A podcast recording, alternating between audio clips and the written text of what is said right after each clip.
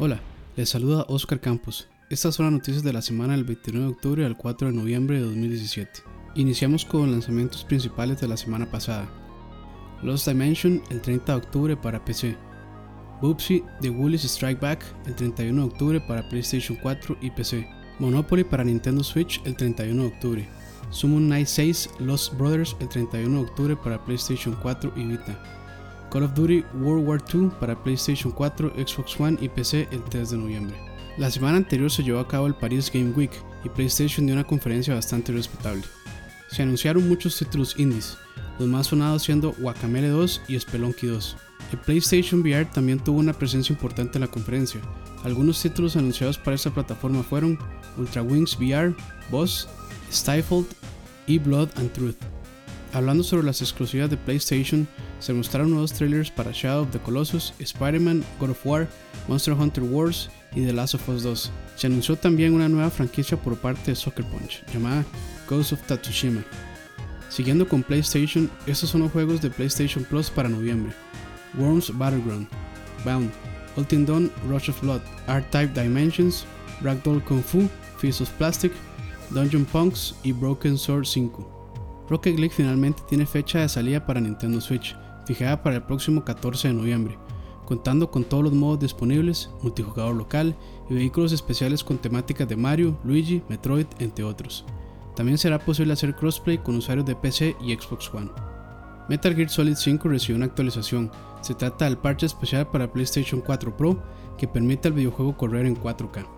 A pocos días de su salida, Super Mario Odyssey ya es un éxito de ventas, superando las 2 millones de copias vendidas, siendo también el Mario que más rápido se ha vendido en los Estados Unidos. World of Final Fantasy llegará a PC el próximo 21 de noviembre por 40 dólares y contará con todo el contenido descargable disponible hasta la fecha. Player Unknown's Battlegrounds ya tiene fecha de salida en Xbox One. Bluehole y Microsoft anunciaron que llegará el próximo 12 de diciembre. El estudio chino dice que de momento el videojuego será exclusivo para Xbox One.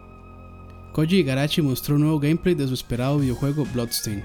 El video llegó como un update a su página de Kickstarter y muestra a la heroína combatiendo en las afueras del castillo donde está ambientado el título.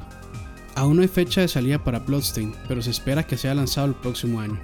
Owlboy, este videojuego indie con pixel art increíble ya tiene fecha de salida para PlayStation 4, Xbox One y Nintendo Switch, llegando digitalmente el próximo 13 de febrero de 2018. En noticias sobre BlizzCon se anunciaron nuevos skins para Overwatch basados en otros videojuegos de Blizzard, como Diablo y Warcraft. También se anunció la nueva heroína de Overwatch, llamada Moira, una híbrida soporte healer, y un nuevo mapa llamado Blizzard World. World of Warcraft recibirá una expansión llamada Battle for Azeroth. También una actualización sobre este título permitirá a sus jugadores revivir la experiencia clásica o vainilla de los primeros años del MMO. Se anunció una expansión para Hearthstone llamada Kobolds and Catacombs, y finalmente, StarCraft 2 se mueve a la modalidad de free to play el próximo 14 de noviembre. Estos son los principales lanzamientos del 5 al 11 de noviembre.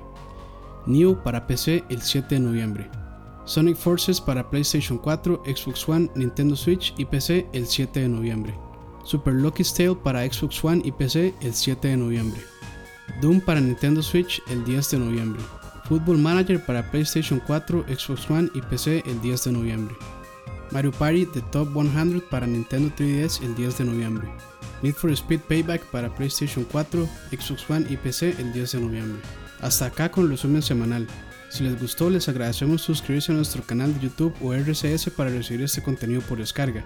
Recuerden también seguirnos en Facebook y visitar nuestra página web lac-podcast.com. Agradecimientos como siempre a nuestros compañeros de Couch y BSP+.